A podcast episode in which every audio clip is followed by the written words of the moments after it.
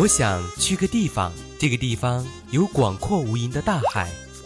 我想去个地方，这个地方有漫无边际的草原。我想去个地方，这个地方有你有你想去的地方。我想陪你去任何地方，感受世间所有荒凉。环游记，记录你我的旅行时光。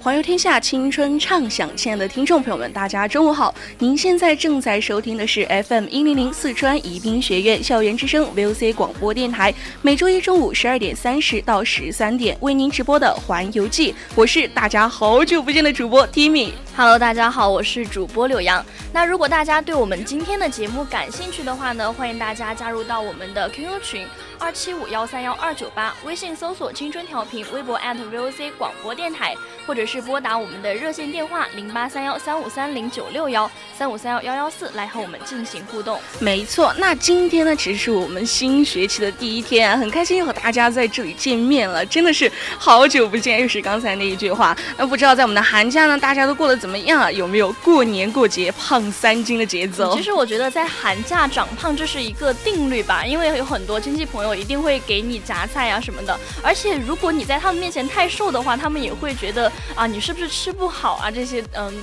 其实寒假的话，我嗯过得还好吧，也不是特别的充实，感觉也是和大家一样宅在宅在家里面，也没有干什么。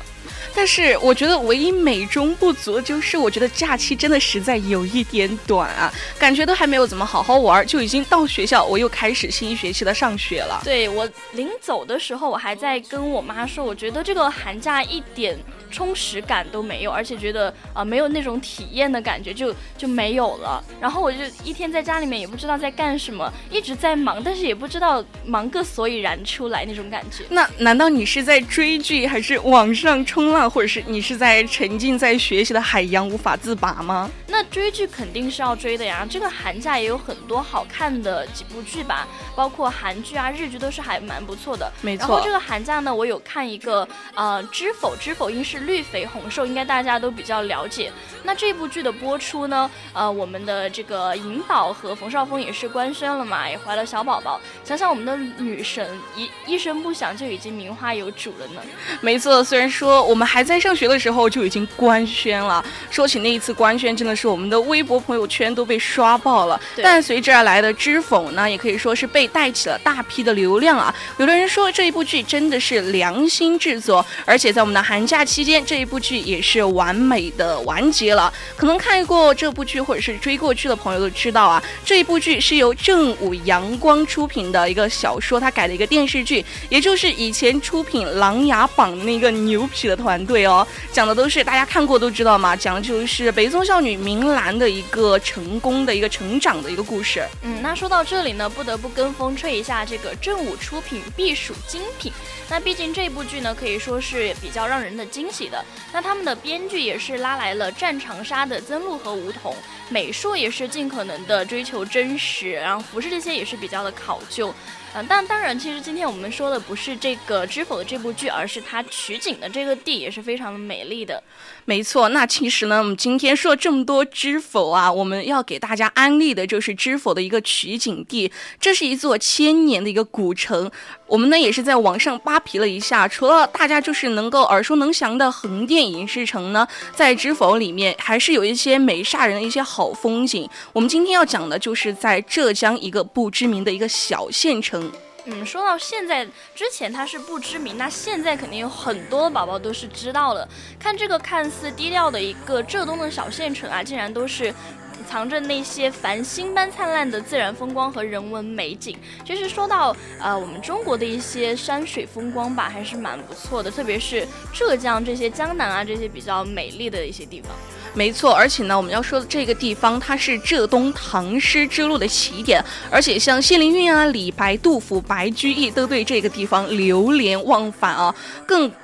更何况的是呢，我们。说了这个地方嘛，它也是业界有名的一个外景的拍摄地。你看一下《知否》里面的一些场地，你就可以知道这边是有多么的漂亮了。嗯，感觉还是有些地方还蛮熟悉的，像一些古韵与侠气啊，都是让这里成为业界有名的外景的拍摄地。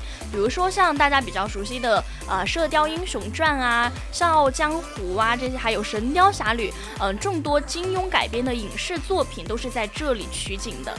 对，没错，而且这边呢，它有非常多的古。桥、古街、古镇啊，古村，还有一些古老的记忆，在这个地方都还流传着。我们说的这一个地方呢，它的名字就是在绍兴的新昌了。嗯，那首先给大家说到的一个地方就是大大佛寺。那在大佛殿里面看江南最古老的石窟大佛，还有一些金碧辉煌的弥勒塑像是非常不错的。而且呢，这个地方，我觉得，呃，你从景区的入口往前去不久的话，你的可以在你的右手边就可以看到一个岔路，它可以通往这个射雕村，《射雕英雄传》那个射雕村，村里的建筑呢也都是按照《射雕英雄传》里面的场景布置的。你还可以走进，呃，里面人物像杨铁心的老家牛家村啊，然后什么陆乘风的归云庄啊，丐帮的轩辕台这一些，你可以回味书中的情节。对，像在大佛寺。里面，他在新昌嘛，就有一句呃诗词呢，是这样说的：是千仞壁立，呃鸡鹅怪石，环不如城的一个石城山。大佛寺呢，它的建寺的历史是非常悠久的，在佛界也是享有很高的地位。就是说到这些呃佛佛寺嘛，就是你如果嗯有那种悠久的历史的话，肯定是比较能够呃更多的人来嗯参佛啊什么的。那它这里呢，也曾经是中国佛学研究和传播中心之一。那新昌大佛寺创建于东晋永和初年，到现在已经有一一千六百多年的历史了，所以这里的这个香火还是非常的旺盛的。没错，而且在我们的大佛寺，它最负盛名的文物就是石雕的弥勒大佛了。说起弥勒佛的话，我觉得我们看《西游记》里面都看的是一个呃非常就是可以说是嗯看起来笑意盈盈的一个佛祖。然后它也是，嗯，在这边的话，它这边它这个大佛，它在南北朝的时期就已经开凿了，然后前后呢，它是建造了三十多年。这个佛像呢，它可以说是中国江南的第一大佛，可以和大同、云冈、洛阳的龙门石窟里面的大佛相媲美。目前呢，它还是全国屈指可数的几几个呃十尊大雕之一啊！我的。感觉一个学期没有说普通话，我都四川都分不清平翘舌了一样。但是也还好啦。呃，不知道 Timmy 主播你们那边寒假春节嘛，有没有那种呃除夕夜啊要去拜佛这种习俗呢？有没有啊？除夕夜吧，我只会在家里守岁，一边一般的话都不会。啊，其实每年除夕的我都会跟我的啊亲人们一起去，去到寺庙里面去进行一些拜佛。那今年呢，我也是我们那边的一个佛像里面，它就有一个弥勒佛，很大，摆在那个中间。然后就零点的时候嘛，里面真的超级多人，然后大家都都拿着那个香火啊，然后就就非常虔诚的在那里祈祈求自己的一些啊好运什么的。对，感觉今年拜了弥勒佛，感觉一年都会好运连连。嗯，那刚刚我们呃说到这个大佛寺呢，这个地址就是在绍兴市新昌县关镇人民西路的一百一十七号。建议的时间还是就去呃半天左右就比较合适，去参观一下寺庙啊，然后进行一些嗯。拜佛的仪式还是不错的。没错，它这边开放的时间呢是早上的六点半到下午的五点。公共交通的话，坐公交车、出租车都是可以的。门票的话是一百元一个人，然后老年票的话，六十岁以上的话就持老年证或者是身份证购票，呃，购半价的一个票。儿童的话，在呃一点二米到一点五米之间的话就可以购儿童票，而且还有呃残疾者的话就可以持一些有效证。就可以免费入园了，嗯，还是非常的人性化的。那下面要给大家介绍的就是这个川岩十九峰，它是在马鞍峰顶俯瞰山下两江汇合，还可以看它周边的一些比较秀丽的乡村田园的一个风光。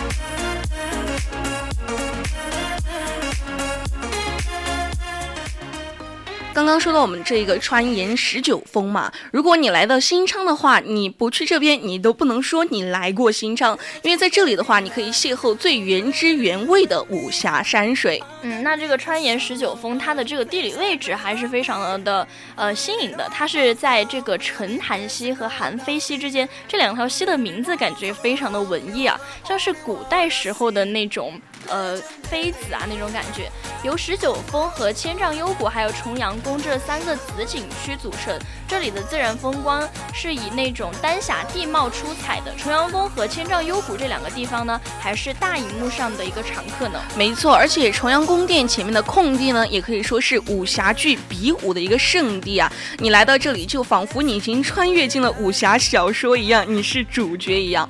在千丈千丈幽谷这边呢，它还是央视的《笑傲江江湖》《神雕侠侣》《绣春刀》这些武侠小说的取景地，知否呢？也在这边取景过、哦。嗯，我觉得我们呃中国的一些山水吧，真的非常适合拿来拍武侠剧，因为它就是很多陡峭的山啊，然后那种呃飞檐走壁，还有那种轻功水上漂的感觉，就非常适合在中国这些地方来拍。然后你觉得呃你看一个武侠剧的时候，如果你把它放在外国的那些欧式的建筑里面，反而觉得有一些不搭调了呢？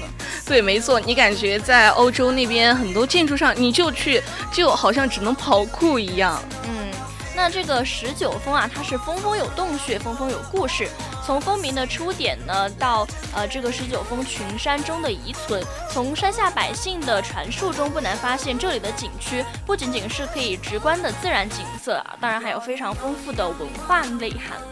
没错，在这边的话，你从十九峰从北到南的一个排列，就有像香炉啊、马鞍呀、心腹棋盘、笔架这一些形状相似而出名，在矗立在韩非江和晋岭江汇合的一个三角区内。嗯，那下面要说到的就是这个冬天比较适合的一个下雪的天老山，这里啊也是群峰连绵一个世外桃源。而且呢，这一个天老山它得名是来自于王母，它是新昌一邑的一个主山，它的主峰呢北斗尖和拔云尖、细尖还有大尖这些群山组成，可以说是一片连绵起伏、气势磅礴的一个群峰。嗯，这个天老山的名字我听起来就有点像那种天山童姥的感觉，哎，在这里修仙也是蛮不错的哈。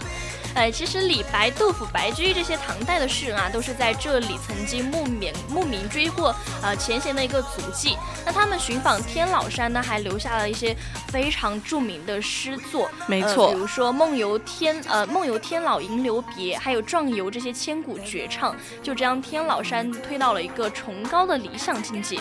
你说李白的这一首《梦游天姥吟留别》啊，我当初是非常讨厌的，你知道吗？因为当时我们背诗就只要四。四句或者是说八句就可以了，它太多了，然后当时小时候就背不了，就一度心里很记恨，你知道吗？嗯，其实这些诗词我觉得还是非常的豪放的，就把这些景色真的描写的淋漓尽致。没错，而且我们的这个天姥山呢，它最高峰是叫天姥层，它的海拔是有九百多米，你在这边仰仰望的话，就感觉你在这边好像是。会当凌绝顶一览众山小的一个感觉了，仿佛是这边几百年都不曾被打扰的一个世外桃源。你转身好像就已经遇见了一个从丛林里面踱步而来的一个仙人，要教授你绝世武功了一样。而且这里就是呃烟雾缭绕的嘛，就是人间仙境的那种感觉。我觉得如果在这里的话，嗯，大家就是在这里可以修身养性，然后感受一下来自大自然的一个熏陶。不过我觉得如果在这里常住的话，可能会有高处不胜寒的一个感觉。没错，在这边你想啊，海拔很高，可能有的时候也会有大雪封山。你怎么在这边住呢？是吧？对。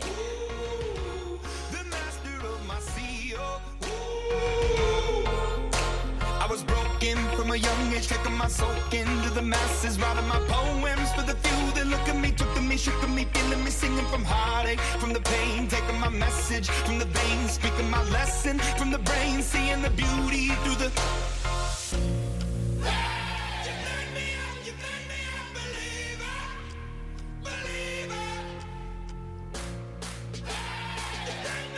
刚刚给大家说了我们的川盐十九峰那边呢，现在我们要给大家安利的就是一个沃州湖景区了，可以说是新昌的温柔都聚集在此啊。对，这个名字也还是非常的温柔的。那沃州湖的风景名胜区呢，是在城东的十二公里处，它的面积还是非常大，有八十一点八平方公里，由沃州湖、沃州山、还有天老山、东山、西山一壁三十六度等景区组成。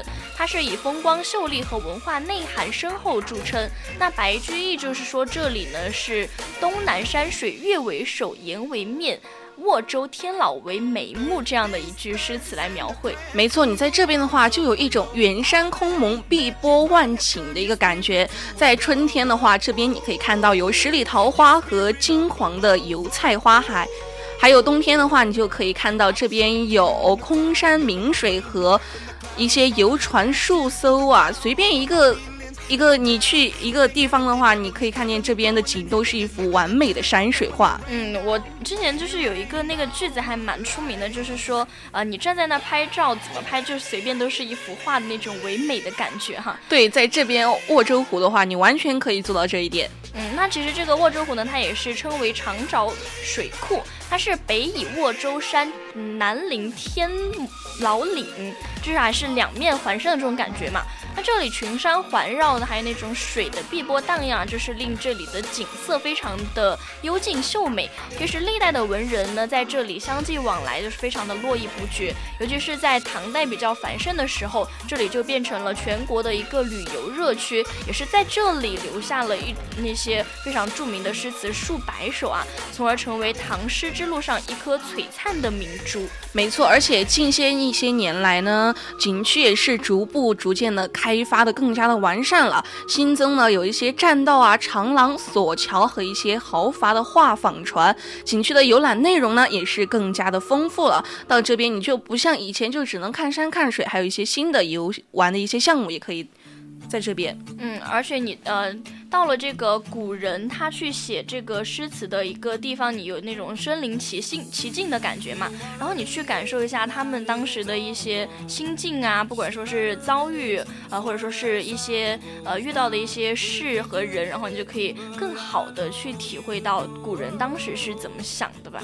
没错，在这边呢，我们的它的地址就是在绍兴市新昌县城关村的一个长哨村，游玩时间呢建议是三到四个。小时，然后它开放每天是早上九点到下午的四点半，门票也就是六十元左右。嗯，还是非常的呃，也是比较的便宜的。作为一个一个景区来说的话，没错。那么下面要给大家介绍的就是这个梅楚古村，在这里可以尝一杯古法烧制的酒。那这个梅楚村是始建于宋代，大概有一千年的历史了吧？其实今天我们给大家介绍的这些呃山水风光还是古镇什么的历史都是非常。非常悠久的，那这个梅祖村呢，它是大量的明清和国民时期的古建筑，就是在这里隐藏了，还有就那种鹅卵石铺成的一些石阶啊，还是比较的精致和考究。没错，而且整个古村呢，最受摄影师喜爱的，则是这边一个明代建造的一个池塘。虽然说它现在已经不会拿来饮用水了，但是村民还会在这边洗菜呀、洗衣这一些。这边古老的民居和淳朴的村民一起倒映在水面，感觉就成了每个摄影爱好者里面相机必有的一个画面一样。嗯，说到这个梅楚，始于明代的这个梅楚遭烧就不能落下。